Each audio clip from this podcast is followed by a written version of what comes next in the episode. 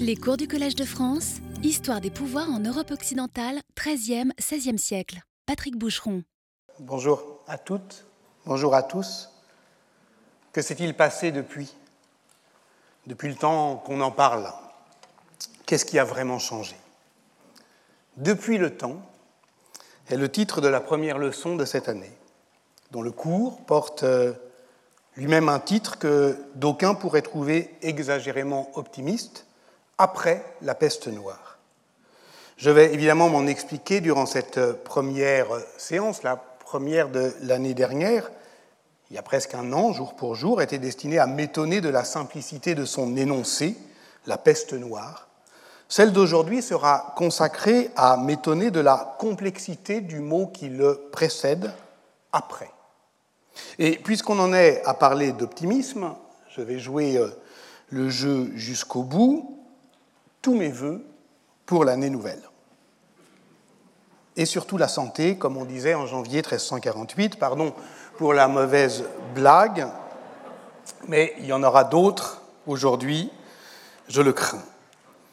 Si je pouvais, parce que c'est le temps des vœux, mais c'est aussi le temps des bonnes résolutions, Voici la mienne. Si je pouvais formuler un souhait, ce serait celui de posséder non pas la richesse ou la puissance, mais la passion de la possibilité. J'aimerais avoir cet œil qui, éternellement jeune, brûlerait éternellement du désir de voir la possibilité. C'est de Kierkegaard. Qu'est-ce que cela vient faire là? Réponse dans un peu moins d'une heure. Alors commençons. Qui parle? Je ne sais pas encore, disons, un arpenteur du désastre, un de plus, un qui ose dire Mes yeux ont tout vu dans une ville saccagée par la mort. Celui qui parle dit, une fois de plus, comme toujours, les craintes et les tremblements au moment de commencer. Je le cite. J'ose difficilement poser ma main tremblante sur cette page pour commencer une si atroce histoire. Plus je réfléchis sur cette grande misère, plus je sens de répugnance à commencer cette horrible description. Mes yeux ont tout vu. Et maintenant, une fois encore, raconter me tire des larmes de douleur. Je ne sais pas par où commencer, et volontiers je laisserai tomber ma plume, mais l'ardent désir de savoir si vous êtes encore vivant me fait passer sur mes tremblements. Cet homme qui a pleuré, qui marche en tremblant, seul, cet homme qui sait, on va le voir, l'art de raser les murs, cet homme qui écrit pour savoir s'il y a quelqu'un de vivant pour lui répondre, écrit-on pour autre chose Écrit-on l'histoire pour autre chose Clamé dans la nuit, il y a quelqu'un? Cet homme, appelons-le provisoirement Nicolas Machiavel, et disons qu'il arpente Florence, pour l'instant en 1527, l'année de sa mort, au temps de la peste. Encore une, une de plus. Évidemment que c'est la peste, évidemment que c'est Machiavel, en tout cas dans le mémorandum de la peste de Georges Lydie Huberman, ce texte de jeunesse datant de 1984 que j'ai découvert à quatre temps et à contre-temps et dont je parlais dans le deuxième cours de l'année euh, dernière, qui s'appelait Dernière nouvelle de la peste, eh bien, utilisait euh, ce texte pour euh, ce qu'on en lisait à ce moment-là. C'est-à-dire qu'on a longtemps lu ce texte pour cela, pour imaginer un, un Machiavel en pleurs, un qui tremble, un qui a peur, un qui est face à la mort, qui vient, certes, mais surtout qui se rend compte que le désastre ne ressemble pas à ses grandes espérances, à ce temps sorti de ses gonds, ce temps qu'il espérait, qu'il attendait. Et oui, parce que la pensée désire la catastrophe. Mais là, lorsqu'elle vient, lorsqu'elle ne ressemble pas à ce qu'on avait prophétisé, lorsque le temps est plus triste, plus morne, plus désespérant, on se rend compte que la catastrophe est à la fois son arrière-monde et son futur antérieur, qu'il faut bien qu'elle ait déjà eu lieu pour qu'on pense. Et ici en l'occurrence que l'on pense l'histoire depuis le temps. Mais comment penser la peste? Et comment écrire un récit de la peste?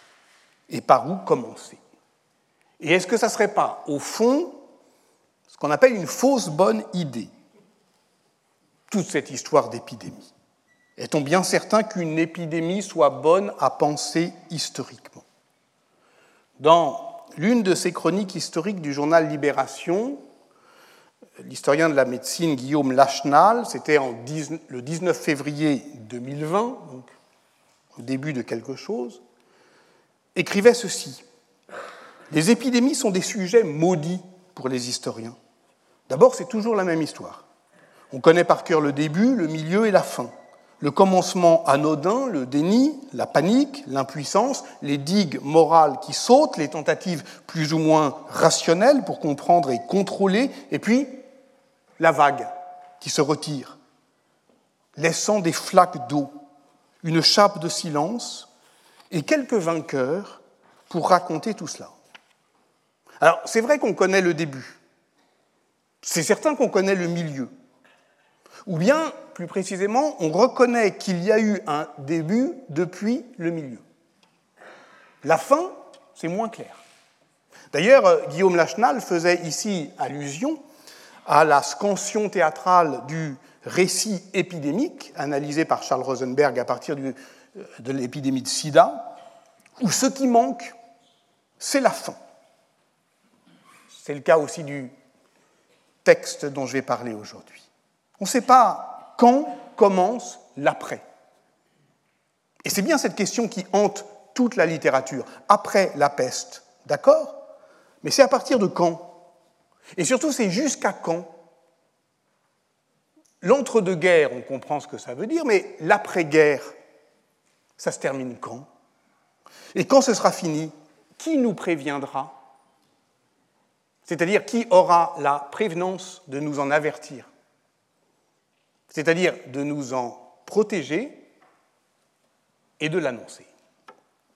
Voilà pourquoi, je le répète, on ne sait pas qui raconte cette histoire. Cette indétermination n'a fait que s'épaissir et se compliquer l'année dernière au fur et à mesure que l'on progressait dans la compréhension des phénomènes de transmission de la maladie, au fur et à mesure que l'on peuplait ce monde de tous euh, les vivants, alors on ne savait plus à quelle hauteur raconter euh, l'histoire, celle euh, du rat, de sa puce, du virus, est-ce à lui de raconter sa propre histoire?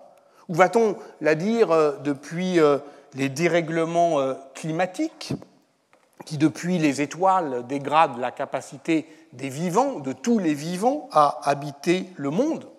Ce que Machiavel comme tout le monde, si j'ose dire, au Moyen Âge, appelait un désastre, c'est-à-dire un dérèglement désastre. Mais à la peste, il faut bien un narrateur, un qui puisse, qui ose dire mes yeux ont tout vu. Il faut bien, tâche lourde ou non, un arpenteur du désastre, un mélancolique, un dont la maladie différait un peu des autres, maladie à la mort, non maladie mortelle encore, un qui pressent qu'il n'arrive pas à mourir, dit-on dans le mémorandum de la peste, et alors, effectivement, on se dit que cette histoire globale et discontinue dont j'avais l'année dernière, euh, euh, j'irais, euh, défini scientifiquement les prémices, mérite encore d'être racontée à hauteur d'homme.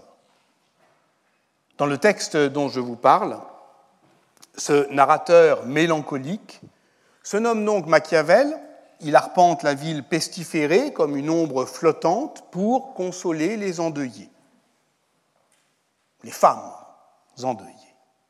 J'avais commencé le cours de l'année dernière, In medias res, par l'évocation d'une femme qui, à Marseille, dans les derniers jours du mois d'août 1349, se présentait à son juge, privée de tous ses proches, enceinte et affaiblie, continuellement remplie de chagrin et d'affliction, ainsi qu'on le lisait dans une notation d'archives. Son nom était Alaïseta Paola.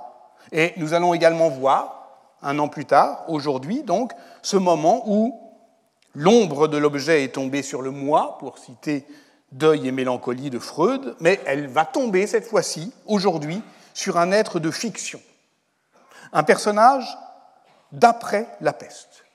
Et nous serons donc bien alors après la peste noire, en se demandant ce que l'on voit du temps qui passe d'après elle, ce qui s'est passé depuis le temps. C'est Michelet, évidemment, qui a rêvé cette scène en 1855, dans le huitième tome de son histoire euh, de France, qui s'appelle Réforme, et qui forme un diptyque avec Renaissance. Et il cale chronologiquement cette scène qu'il lit euh, dans un manuscrit que alors il attribue euh, à Machiavel et il la déplace en 1527 pendant le sac de Rome il en fait, et qui est aussi l'année de la mort de Machiavel, il en fait donc la métaphore grandiose de la fin d'un monde qui est ce Moyen Âge qu'il a tant déçu et qui pourtant n'en finit pas de crever. La lumière s'éteint, le cœur baisse, écrit-il. Et Machiavel, de rôder déjà parmi les spectres, lui aussi va bientôt mourir, mais il a encore la force de séduire quelques jeunes femmes qui, frappées par la peste, se désolent et se pâment. Peut-être sont-elles d'ailleurs déjà mortes, peut-être sont-elles passées de l'autre côté. Et voilà pourquoi, à ces avances doucereuses, les fantômes diaphanes de ces belles affligées répondent et s'épanchent en paroles hardies. Et Michelet d'ajouter entre parenthèses cette incise qui exprime pour moi si bien sa philosophie de l'histoire, les morts n'ont peur de rien. Et c'est parce qu'ils n'ont peur de rien que les vivants ne craignent pas d'entrer dans leur nom comme on entre dans un moulin. En 2008, l'écrivain Christophe Bataille a fait de cette page un roman nommé Le rêve de Machiavel. Il a lu dans une note du journal de Michelet combien sa source était incertaine et combien l'attribution à Machiavel était douteuse. Cette description, c'est vrai, lui semble bizarre, moqueuse, sensuelle. Qu'est-ce que c'est que cette euh, scène burlesque, parodique, un peu dégueulasse, ce vieil homme qui va mourir et qui euh, séduit euh, des femmes jeunes en deuil? Comme si la peste n'y était pas, écrit Bataille. Tant mieux, au fond, puisqu'il s'agissait pour lui d'affronter l'énigme. Je le cite Michelet rêve, à mon tour, je rêve son rêve. Son livre est paru en même temps euh, qu'un autre, Léonard et Machiavel, de votre serviteur, que la critique a parfois rapproché, mais qui n'était pas un roman, c'était un, essai d'histoire au sens où l'histoire s'essaye parfois à ne pas fictionner le réel. Et dans une note critique pour la revue médiévale qui était intitulée Le nom Machiavel, Étienne Anheim, compagnon euh, de peste pour euh, le séminaire, euh, que j'ai plaisir à nommer et citer ici, a rapproché ces deux œuvres, ces deux tentatives, disons, littéraires, à bien des égards opposés au regard de l'histoire, mais qui cherchait pareillement à libérer Machiavel de son nom, pour reprendre l'expression de Christophe Bataille, dont l'écriture heurtée anime une sorte de fuite en avant, qui tente d'échapper au fond à ce qu'on comprend être un sortilège qui a lié euh, Machiavel et la peste, c'est-à-dire qu'il faudrait tuer l'un pour se débarrasser de l'autre, et ce qu'il décrit est donc une sorte de vanité ou une nature morte, ou plutôt une nature qui est en train de mourir. Puisque, je le cite encore, aujourd'hui mange hier. Ce que je cite, ce que je décris, c'est le passage de cette euh, euh, œuvre incertaine, la description de la peste de Florence de 1527, de l'histoire à la littérature, par une sorte de mouvement qui largue les amarres du réel. Et c'est vrai que le texte, j'ai commencé à vous lire euh, bah, le début en fait. C'est un texte dont les outrances, dont la bouffonnerie macabre a éveillé les euh, suspicions de la critique qui, depuis la fin du XIXe siècle, refuse en fait de l'intégrer aux œuvres complètes de Machiavel. Dans une note à sa biographie classique, euh, Vita di Niccolo Machiavelli, Roberto Ridolfi, première édition 1954, raille les éditeurs peu perspicaces qui attribuent à Machiavel cette pochade au style fastidieusement bocassien et euh, euh, prétend que, euh, placée ainsi dans les œuvres complètes du secrétaire florentin, elle ressemble à une corneille égarée parmi les aigles. Ridolfi avait adopté en fait l'attribution qui, après Michelet, à la fin du XIXe siècle, l'emportait. C'est-à-dire que ce texte était en réalité d'un ami de Machiavel, Lorenzo Strozzi, qui fut un des habitués des jardins euh, qui fut un soutien de Machiavel, au moment où il était exilé et désargenté, qu'il a présenté au, cardinal Jules de Médicis euh, en mars 1520 et enclenchant ainsi son retour en grâce, et que Machiavel remercie en en faisant le dédicataire de son art de la guerre et le présentant, ce qu'il n'est absolument pas, comme un expert de la science militaire, puisque les scènes de savoir sont aussi des comédies où les personnages s'échangent leurs masques. Ce parti pris, la description de la peste de 1527 attribuée à Machiavel n'est pas de Machiavel, mais de son ami, eh bien, elle est par la suite admise par tous les biographes de Machiavel, y compris les plus récents, comme Jean-Louis Fournel et Jean-Claude Zancarini, dont le Machiavel Une vie en guerre est paru en 2020. Et ils y évoquent Lorenzo Strozzi, bon, c'est un patricien euh, héritier d'une famille illustre et richissime à Florence, qui a bénéficié d'une solide éducation humaniste et qui a écrit des pièces de théâtre et des proses moralisantes. Je cite Fournel et Zancarini, que l'on a parfois attribué à Machiavel, car il en a transcrit certaines de sa main, très probablement pour remercier Lorenzo de sa libéralité. Or, coup de théâtre philologique, on sait aujourd'hui que c'est l'inverse. Et on le sait depuis les travaux de Pasquale Stoppelli, parus en 2018 et 2019. Je n'entre pas dans le détail de sa démonstration euh, philologique, qui a convaincu les spécialistes euh, italiens, et notamment euh, celui qui fait autorité en, la matière, Giorgio Inglese. simplement pour dire que notre texte se trouve copié dans deux manuscrits, ces deux manuscrits, ces deux fascicules étant rassemblés ultérieurement dans un volume composite, factice, conservé à la Bibliothèque nationale centrale de Florence, sous la cote Bancorari 29.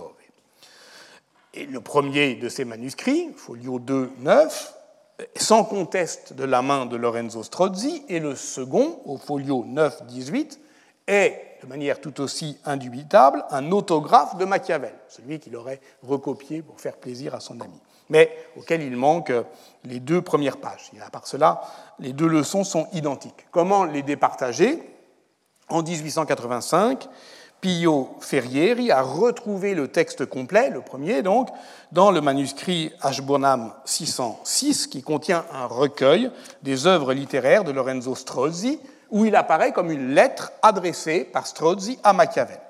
Donc, c'est euh, depuis qu'on dit, mais en fait, c'est un texte qui est de Strozzi. Or, un examen complet du Codex Composite Bancorari 29, qui relie 11 fascicules manuscrits, dont 6 autographes de Machiavel, permet à Pasquale Stoppelli d'accumuler tous les arguments codicologiques, philologiques, linguistiques, stylistiques, contextuels, pour réfuter l'hypothèse de Ferrieri et démontrer qu'il s'agit bien d'une entreprise d'appropriation par Strozzi des textes de Machiavel, et il en trouve deux. L'un qu'il a restitué en 2018, une comédie en vers, et l'autre, en 2019, Epistola della Peste, donc c'est une lettre de Machiavel à Strozzi, et euh, que ce Strozzi, euh, après la mort de son auteur véritable en 1527, et alors que la politique du duc comme Ier de Médicis ruine ses ambitions politiques, donc il se construit par, euh, euh, je dirais, par emprunt une gloire littéraire de substitution, Euh, c'est donc euh, euh, sur ces bases philologiques qu'il convient de restituer à Machiavel ce texte et sans récuser sa nature littéraire, de le restaurer dans sa dimension historique. D'abord, à la faveur d'un petit décalage, qui ne date pas de 1527, mais de mai 1523. L'épidémie, c'est Michelet qui l'a évidemment calé sur une chronologie grandiose et synchrone. Euh, qu'est-ce qui se passe en mai 1523 L'épidémie dont il est question est celle qui, affecte, qui a affecté Rome dès le début de l'année 22, qui se maintient notamment à Florence, de l'automne 22 jusqu'à l'été 23, donc en mai 23. Elle atteint effectivement sa virulence maximale avant de se retirer. Et les chroniqueurs florentins documentent fort bien cet épisode. Giovanni Cambi, décrit euh, l'épuisement du Popolo Minuto dans une ville désœuvrée et désertée par ses élites. Il décrit euh, la troupe de 50 gardes de nuit qui patrouillent dans la ville afin euh, d'éviter les pillages des boutiques fermées et des maisons. Quant à Benedetto Varchi, il décrit, après bien d'autres, les plus riches de la ville qui, je le cite, abandonnent la patrie, leurs, leurs parents, leurs amis, et étant, je le cite toujours, les premiers à partir et les derniers à revenir. Et Parmi ces riches qui ont quitté la ville, Strozzi, à qui Machiavel écrit.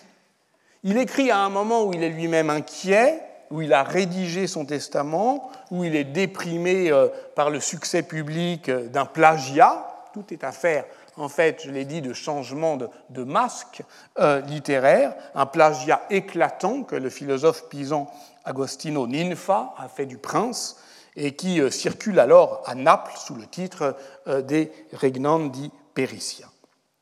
Alors, entrons à nouveau dans ce texte, restitué à un auteur, Machiavel, à un contexte et à un genre, encore que celui-ci demeure instable, la lettre. Quand la peste est nommée, c'est comme mortifera pestilentia, expression typiquement bocassienne. Et en fait, on le voit dans la notation euh, euh, de l'édition critique de Stoppelli, le texte machiavélien est criblé d'expressions du Décameron. Donc c'est bien son horrible commencement qui est ici repris ou parodié dans un jeu complexe où se mêlent de manière indiscernable la provocation, l'éloge, l'exagération. Par exemple, lorsqu'il décrit la désolation urbaine, il décrit un dépeuplement, il décrit une dépression, il décrit aussi une déprise de la vie civique. Les rues, autrefois si belles, si propres, si peuplées, sont désormais vides et infectes. Les boutiques sont fermées, les activités suspendues, les tribunaux ne jugent plus les affaires et les lois sont oubliées. Les pères et les mères repoussent leurs propres enfants, chacun va seul, etc. On retrouve ici tout le modèle thucydidéen d'une cité d'Asténia, dont nous avons rappelé comment il avait configuré toutes les phrases pathétiques qui jouent évidemment dans le récit de Boccace, mais aussi dans toute la littérature du XVIe siècle, où peste est le nom de ce qui excède le contrôle des hommes et donc qui rend la ville euh, euh, hors de l'emprise des lois. Machiavel écrit après Boccace. Il écrit d'après Boccace. Il reprend toute la tradition de la novellistica. Et cette reprise a une dimension, oui je l'ai dit, parodique, dont on peine à prendre la mesure. Je pense qu'il blague. Je pense qu'il comme souvent, qu'il euh, euh, pousse euh, à l'extrême, à l'absurde, la description bocassienne. Et en tout cas, cette présence du topos de la description ne l'empêche pas d'être travaillé par un regard proprement historique. Par exemple, je cite, Les places, les marchés, où les citoyens s'assemblaient fréquemment sont devenus des tombeaux ou le réceptacle des regroupements les plus vils. Bon, D'accord, c'est classique. Mais comment dit-il ça? L'expression italienne est ici dit villi brigate, réceptacle de ville brigate, rassemblement. L'expression dit donc à la fois la destitution du popolo, comme euh, assemblage politique, et la dissolution de la société. Ce qui a disparu, ce sont, je le cite toujours, les conversations qui avaient lieu dans les places publiques et sur les marchés pour converser d'une manière honorable sur l'utilité de la vie. Et comment dit-il ces conversations I ragionamenti. C'est très exactement la définition euh, de l'espace public, l'usage public de la raison, cette perte de la parole argumentée, raisonnée, toute politique, elle est mortifère. On ne parle plus de rien. Sinon, pour se dire qu'un tel est mort, qu'un autre va mourir. Le temps d'après la peste est celui d'une langue publique dégradée. Cela, je crois qu'on le comprend aujourd'hui très bien. On ne parle plus de rien. Cette déchéance est, comme toujours chez Machiavel, indissociablement politique et poétique. La ville est abandonnée, elle est dépeuplée, elle est désertée. Elle est, dit-il, comme si elle avait été prise par les infidèles. OK. Mais alors, à présent, al presente, quel est le moment présent? Al presente, la misera Fiorenza nostra. Écoutez, Fiorenza, pas Firenze, Fiorenza. C'est-à-dire le double poétique euh, du nom de sa ville natale.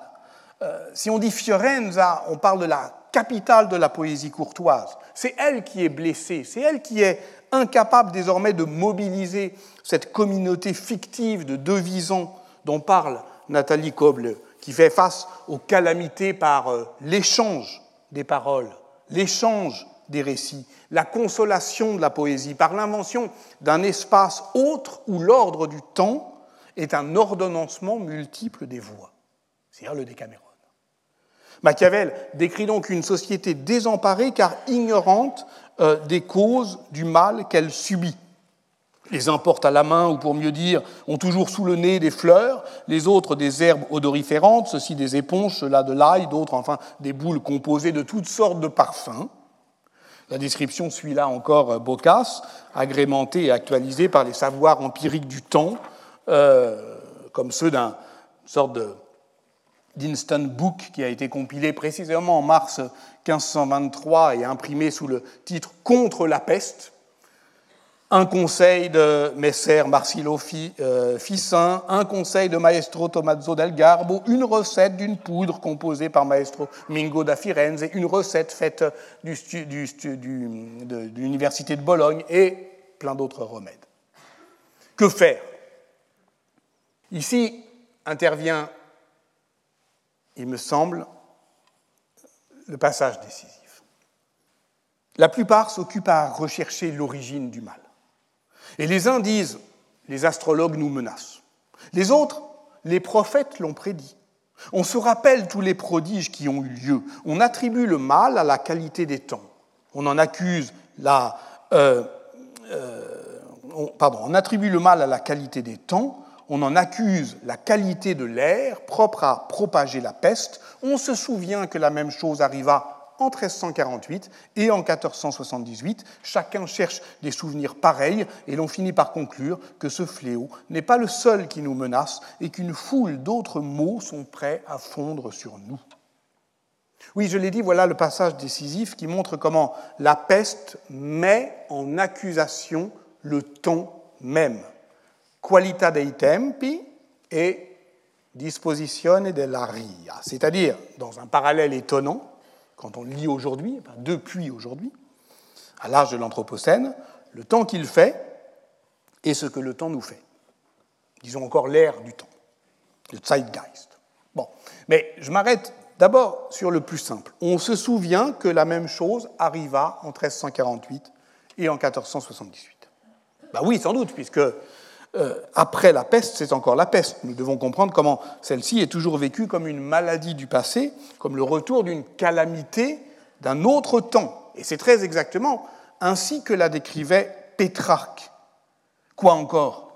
On avait entendu le mot peste, on l'avait lu dans les livres, on n'avait jamais entendu parler d'une peste universelle qui allait épuiser le monde, écrit-il en 1367. Et à ce moment-là, il a fait de, de 1348 un millésime qui inaugure une nouvelle ère. Quand il écrit euh, en 1363 euh, à euh, Bocas, il dit qu'on est à la 16e année depuis notre malheur. Donc il plie la temporalité au sens où il ordonne le temps, qui est aussi une manière d'agencer son œuvre à venir, sauf que 1348, c'est un chrononyme imparfait, parce que ça désigne à la fois un événement, une période, une durée, celle qui nous laisse esselés et faibles devant le temps qui file entre nos doigts, pour parler toujours comme Pétrarque, et toujours dans cette lettre à Bocas en 1363.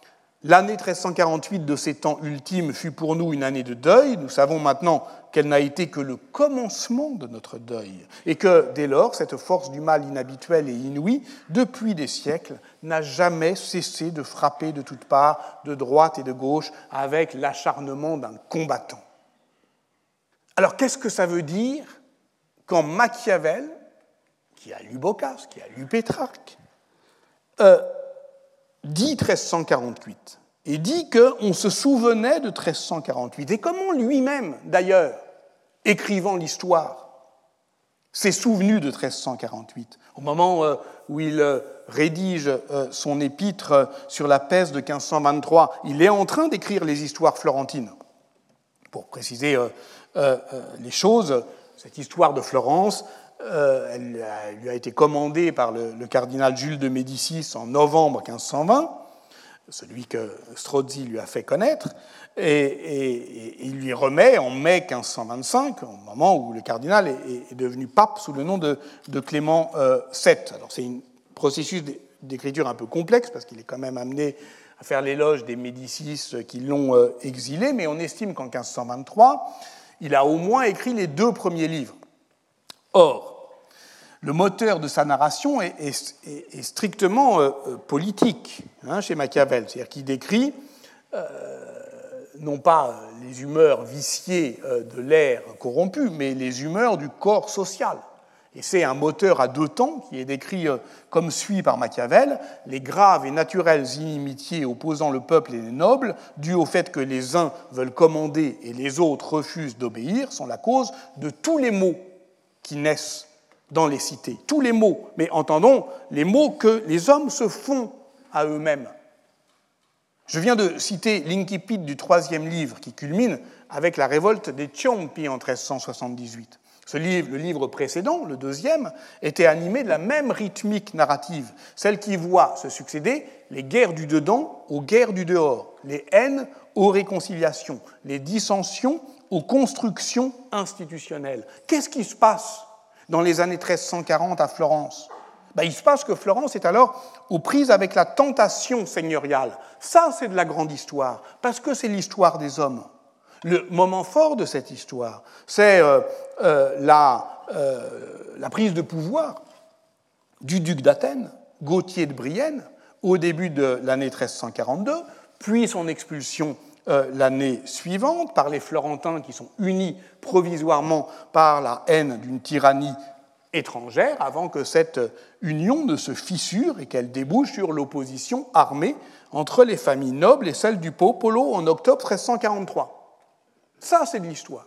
Et c'est dans la retombée de ce grand récit qu'intervient le dernier paragraphe du livre 2, où tout est liquidé en quelques lignes. Après la défaite des grands, le peuple réforma l'État. Donc, euh, Machiavel décrit assez brièvement euh, cette réforme qui a abouti à un équilibre entre trois sortes de peuples, le grand, le puissant, le moyen, le, grand, le moyen, le petit. Les peuples, les grands sont désarmés. Il en résulta que Florence se dépouilla non seulement de ses armes, mais de toute grandeur d'âme. C'est une phrase qui peut paraître étonnante pour un républicain, mais justement, la République, pour Machiavel, c'est la pacification provisoire de la mésentente. Donc la République ne s'ordonne pas sans danger. Donc quand il n'y a plus de conflit, ben, c'est le moment où, d'une certaine manière, on est dans un moment faible de l'histoire. c'est la fin du deuxième livre. Le calme est rétabli, le danger est écarté. C'est donc que la situation devient périlleuse. Et voilà la phrase qui nous intéresse, donc à la retombée de cette histoire, qui est une histoire entièrement animée, vous l'avez compris, par la politique, les hommes. Après cette défaite, la cité demeura calme jusqu'en 1352. Durant cette période eut lieu la peste mémorable, si éloquemment évoquée par Boccace, qui fit plus de 96 000 morts. C'est alors que les Florentins firent leur première guerre contre les Visconti, et hop, c'est reparti. La guerre du dehors devient une guerre du dedans. Le moteur à explosion est, relancé, hein, ce moteur à deux temps, hein, le peuple, les grands. Et le troisième livre peut démarrer avec la phrase que je vous ai lue Les graves et naturelles inimitiés opposant le peuple et les nobles hein, forment les mots de la société. Nel corso del qual tempo, c'est au cours de ce temps qu'eut lieu cette pestilence mémorable la peste est mémorable, peut-être, mais on ne la racontera pas. On se contentera de dire qu'elle a été racontée, célébrée, en fait, par Boccace, avec éloquence. Et alors, qu'est-ce qu'on fait de ces 96 000 morts? Rien, puisqu'ils n'appartiennent pas au temps des hommes. L'indifférence de Machiavel nous déçoit, mais écrivons-nous l'histoire d'une autre manière que lui? Assurément pas.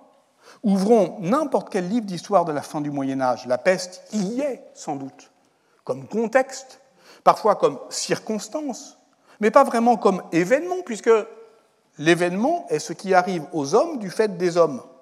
Nous racontons donc des événements au temps de la peste, ou après elle, mais jamais d'après elle. Nous voyons les choses depuis les malheurs du temps dans lesquels elle est, parmi d'autres fléaux.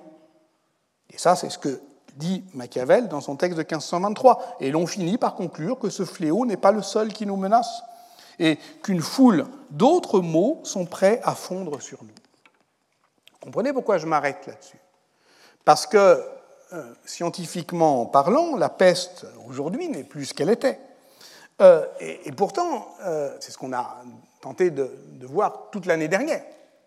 Et pourtant, malgré cet extraordinaire développement des sciences, de l'environnement, de la biologie moléculaire, de la paléogénétique, etc., eh bien, la narration des savoirs anciens, robustes de, des historiens sur la peste tiennent. Pourquoi? Parce que la peste est devenue endémique. Parce que dès lors qu'elle prend place dans ce que Mirko Gromek appelle une pathocénose, c'est-à-dire une communauté euh, de, ordonnée de maladies, d'abord pour signer l'un de ces états d'équilibre en tant que maladie dominante, puis simplement pour y jouer sa partie, hein, jusqu'à la fin de la deuxième pandémie, elle devient son propre agent de périodisation. Et on peut ainsi scander en longue durée une histoire des maladies, mais précisément celle-ci échappe au temps des hommes. Elle est rythmée par la temporalité interne des mutations de l'agent pathogène, qui dépend de l'équilibre biologique entre l'hôte animal, son parasite, les conditions environnementales, d'un système qui est multifactoriel, qui est complexe, qui ne se laisse pas réduire à une causalité euh, unique. Euh, c'est ce qu'a montré euh, Benoît Rossignol lors du euh, séminaire du 13 décembre. En fait, la temporalité de la peste, c'est l'affaire du R0 et du N, qu'elle échappe épistémologiquement au temps des hommes, qui est celui de l'événement, du déni et de l'oubli. Et cela, on peut très bien le comprendre aujourd'hui. Mais ce qui est frappant, c'est que le récit ancien des pestilences ne contredit pas cette familiarité déplacée qu'on a avec euh, l'épidémie telle que les épidémiologistes la racontent. Parce que la pestis des auteurs anciens, des auteurs romains en l'occurrence, elle est circonstance, elle est occasion, elle est prodige, elle est prétexte, elle est parfois saisonnière puisqu'elle dépend de la marche des astres, elle est localisée puisqu'elle s'attache à des lieux pestilentiels, mais euh, la médecine gréco-romaine a aussi remarqué qu'elle pouvait être intempestive, déplacée, que certaines pestilences pouvaient durer plus longtemps qu'on ne l'avait prévu. Et donc, je reviens encore une fois sur ce passage machiavélien décisif. Vivre en temps de peste, c'est se souvenir au futur antérieur, on se rappelle tous les prodiges qui ont eu lieu, on se souvient des prophéties, et faire des présages, euh, chacun cherche des souvenirs pareils. Qu'est-ce que la peste fait au temps? Le présent n'est plus qu'une offense, le futur une menace, écrit Machiavel. Ce balancement entre le présent et le futur se lit couramment d'ailleurs dans sa prose politique, notamment dans Le Prince. Ce qui a disparu, c'est le passé. Aujourd'hui mange hier, écrit Christophe Bataille. Le temps épidémique, ce jour sans fin, est un présent éternel. Ça, on l'a compris euh, aussi. C'est euh, effectivement cette euh, manière de se laisser obséder par un temps en temps réel. Voilà l'essentiel de ce que l'auteur de la lettre a à dire à son destinataire. C'est celui qui a quitté la ville. Tu ne reconnaîtras plus rien. Tout a changé. Tu dois l'imaginer entièrement différente tuta dissimile et diverse, toutes diverses et euh, dissemblantes. Tu dois l'imaginer entièrement différente de celle que tu as l'habitude de voir. Imaginer. Nous y voilà. C'est donc bien devant l'image que l'on peut voir depuis le temps. Et tel est le programme du cours de cette année faire l'inventaire de tout ce qui, après elle, d'après elle, depuis elle, a changé, sans donner au de termes ou de valeur causale à l'après. En faire un simple au sens euh, où, euh, euh, du titre de Millard Mace, la peinture à Florence et à Sienne après la peste noire, paru en 1951.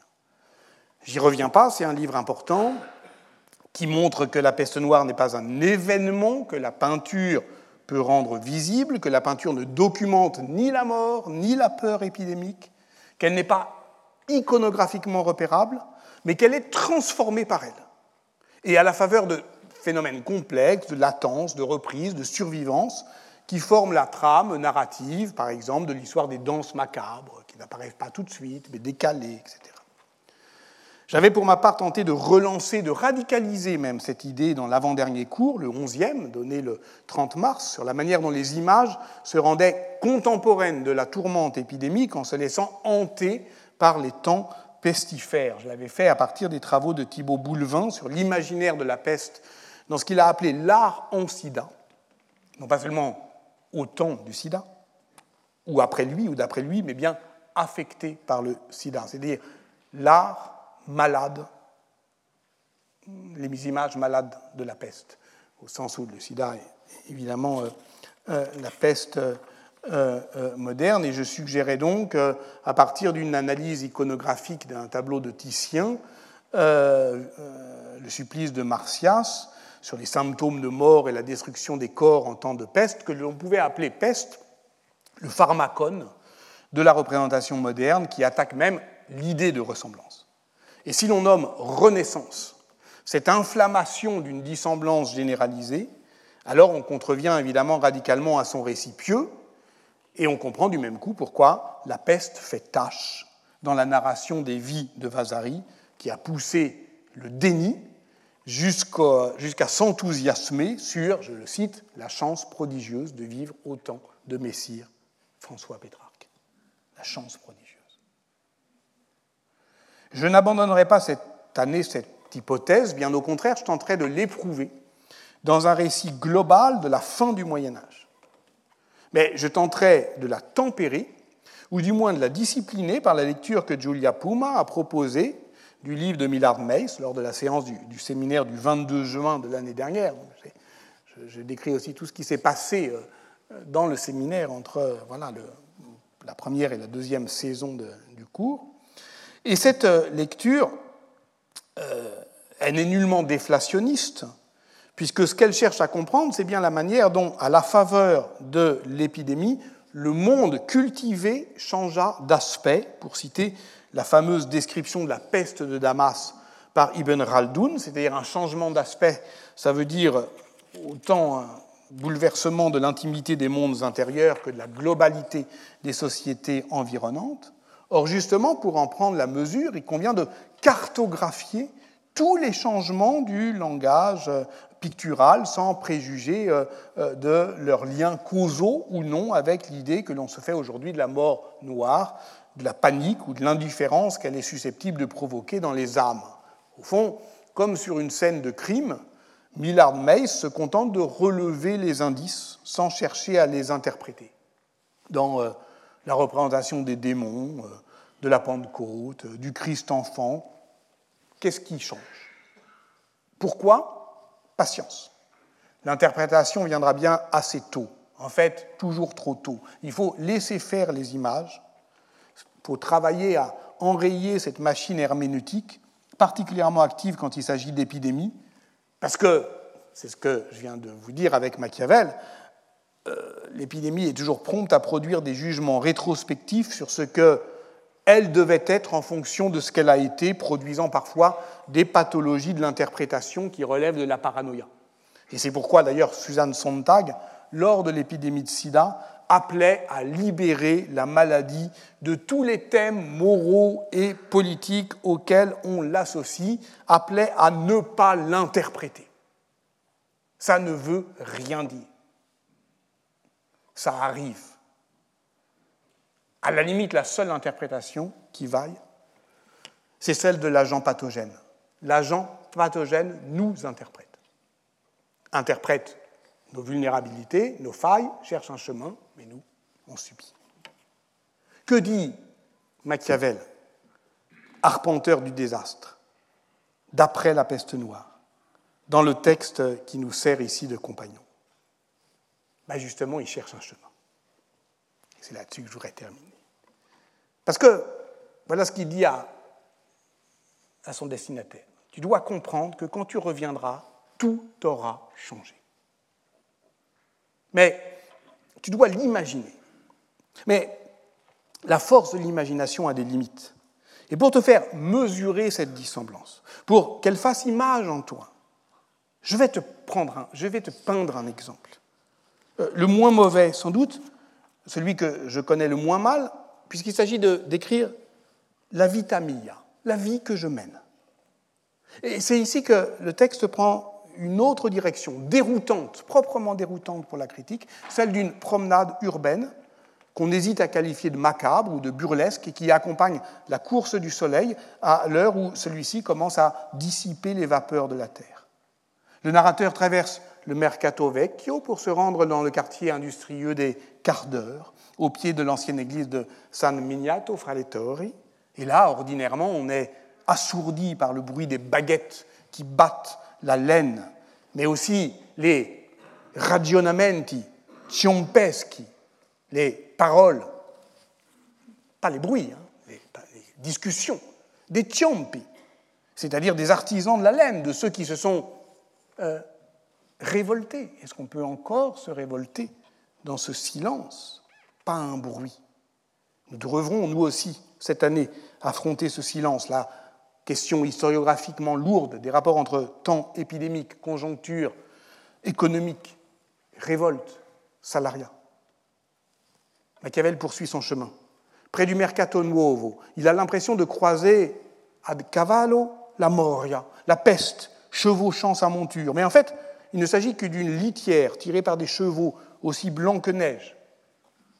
Et où est un cadavre Les fossoyeurs se plaignent. Bon, cela dit, ils se plaignent tout le temps, remarque le narrateur, quand on ne meurt pas assez et quand on meurt trop. Et là, il y a grande quantité de cadavres, mais ils craignent que cette abondance ne produise bientôt la disette. Ce qui n'est pas faux démographiquement. Là encore, on aura à le comprendre. Plus tard, Arrivé à Santa Croce, il croisera d'autres fossoyeurs, dansant, en faisant la ronde et en chantant Benvenga il morbo, Benvenga il morbo. Bienvenue la mort. sur l'air du Benvega Maggio, bien vu, bienvenue, le mois de mai, la chanson qui accompagne les danses de mai. On pense évidemment ici à l'image des liquidateurs, des vidangeurs de la peste, des pizzigamorti, c'est-à-dire de cette métaphore meurtrière qui convertit la peur en haine, qui euh, euh, la euh, divertit vers ces travailleurs de la mort qui deviennent eux-mêmes ces pourvoyeurs, la peste émotionnelle qui provoque des contagions de persécution. Je passe, je presse le pas. Mais voyez comment Machiavel nous fait visiter tous les thèmes de cette année. Les dérèglements moraux de ce monde à l'envers affectent aussi les rythmes du politique. Machiavel se rend ensuite place de la seigneurie qu'il trouve encombrée de civières, de cadavres. Il cherche le crieur de la commune, Domenico Barlacchi.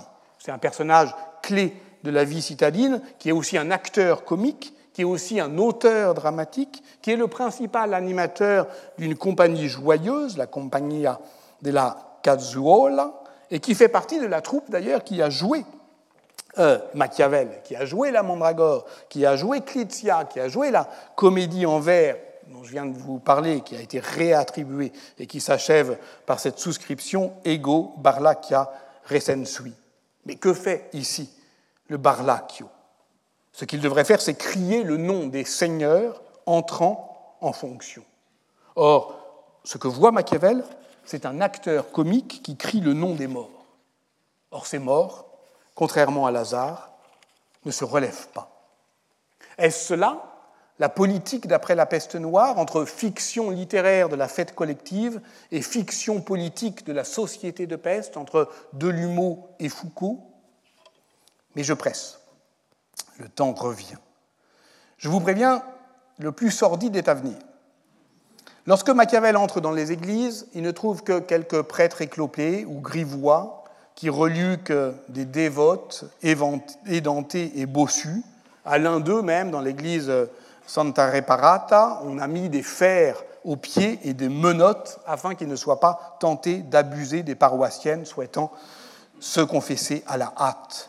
Plus loin, des moines éclopés se traînent sur leurs béquilles, cherchent de pauvres âmes à abuser et alors, effrayé, le narrateur quitte l'église, entre dans le cimetière attenant. Là, il entend une voix lamentable, effrayante, qui se ferait un chemin parmi les tombes. Il s'approche, il voit une jeune fille pâle et affligée, étendue sur la terre, couverte d'habits de deuil, enfin couverte à peine, car voici notre narrateur qui ne se conduit pas de manière moins grossière que les prêtres lubriques. Le voici qui interroge la malheureuse. Elle est si blanche, est-elle morte? Pire, elle vient de perdre son aimé, et c'est sur sa tombe qu'elle se plaint. Ah, ce n'est pas de la contagion que je me plains, mais de mon triste sort qui a brisé le lien du nœud amoureux et indissoluble que j'avais formé avec tant d'art et de soin.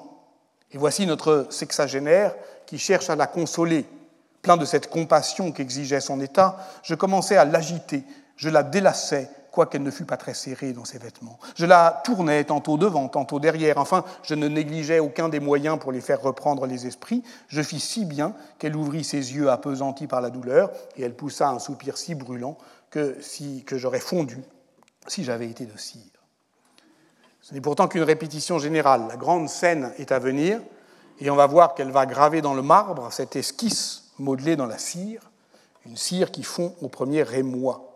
Il entre déjeuner dans le quartier de Santo Spirito, hein, parce qu'on ne va pas non plus sauter un repas, euh, et puis ensuite il reprend sa promenade, ou plutôt sa traque, parce qu'on comprend désormais de quoi il s'agit. Le narrateur chasse la veuve, la veuve endeuillée.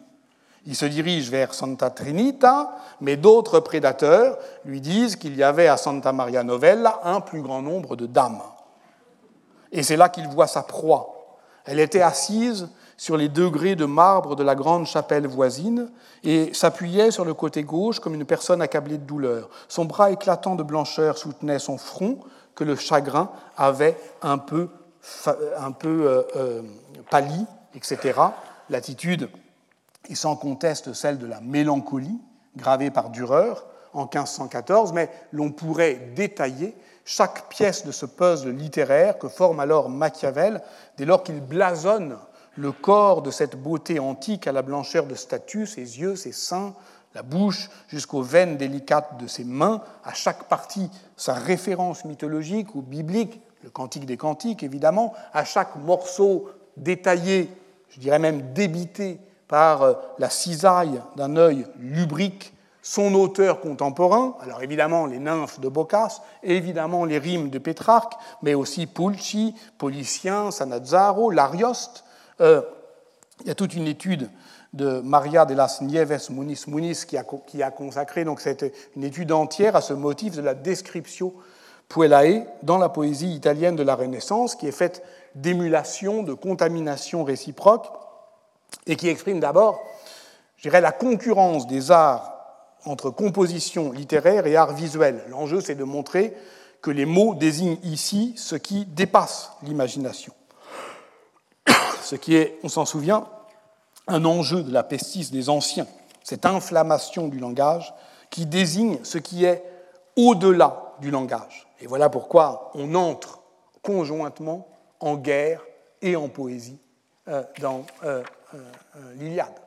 Et voilà pourquoi, au fond, cette vision lubrique et un peu dégueulasse de la belle affligée, qui prévient pourtant son narrateur, tu ferais bien de t'éloigner, parce que mon bien-aimé est mort de la peste et il se pourrait bien que je l'ai moi-même contracté. Mais c'est évidemment ce qui l'attire, l'amour, la mort. Et voilà le narrateur qui se fait beau parleur pour convaincre l'endeuillé qu'elle euh, aurait tout intérêt à tromper avec lui sa solitude, ne serait-ce que pour éviter le scandale et échapper à de plus indélicats encore. Mon âge peut-être est un peu disproportionné avec le vôtre, mais ma fortune et mes autres avantages sont tels que je parviendrai peut-être à vous contenter. Tout cela est évidemment misérable, ou en somme. Je la suivis, au contraire, jusque chez elle, où elle renferma mon pauvre cœur avec elle. Noir, c'est terminé. Je vous ai dit, ce texte n'a pas de fin. Le narrateur plonge dans les eaux du l'été, il en perd la mémoire, il oublie toutes les autres femmes, mais aussi tous les événements de cette horrible peste, il est passé de l'autre côté. Et cette fois-ci, euh, on serait plutôt du côté euh, de Serge Gainsbourg. Black trombone, monotone, c'est l'automne de ma vie, plus personne ne m'étonne, j'abandonne, c'est fini. Non, c'est pas tout à fait fini. Je ne peux pas vous laisser comme ça. Évidemment que cette fin serait trop décevante comme ça. Elle a déçu Michelet. Morceau sensuel, triste, qui sent le vieillard et l'effort. Cupidon, Vénus, les Hespérides, ne réchauffent pas tout cela, moins froid le marbre funéraire où siège cette idole de mort. Mais il a raison. Sur le plan littéraire, c'est une déchéance. Et notamment par rapport à la scène lumineuse du prologue du Décameron de Boccace, sur lequel on achevait euh, le cours euh, euh, l'année dernière, qui se passait à Santa Maria Novella, où c'était cette jeune fille en habit de deuil qui s'était assise en rond, vous vous en souvenez, à un coin de l'église, pour commencer à, converser, qui lâchait d'elle-même euh, leur deuil, qui commençaient à parler entre elles, qui se révoltaient, qui se demandaient pourquoi elles ne s'étaient pas révoltées euh, avant, et qui, euh, c'est quand même le passage magnifique qui nous montre bien qu'il y a quelque chose qu'on devra travailler aussi entre la peste et le genre. Et si les choses sont bien telles que l'on peut manifestement les voir, que faisons-nous ici? Qu'attendons-nous? À quoi rêvons-nous? Pourquoi sommes-nous plus paresseuses et plus lentes à rechercher notre salut euh, que euh, tous les autres citadins? Je ne peux pas penser que ça se termine comme ça. Je ne peux pas penser que Machiavel n'a pas vu autre chose que l'occasion un peu graveleuse de manifester, oui, son sens de la blague, hein. par ailleurs, elle existe. Ce que voit Machiavel, ce n'est pas seulement l'occasion d'abuser d'une plus jeune que lui. Il voit venir le temps. Voir venir le temps. Tel est le souhait que l'on peut former. Si je pouvais formuler un souhait, ce serait celui de posséder non pas la richesse la puissance, mais la passion de la possibilité. J'aimerais avoir cet œil qui, éternellement jeune, brûlerait éternellement du désir de voir la possibilité. C'est Ernst Bloch qui place cette phrase, phrase de Kierkegaard en exergue de son principe espérance.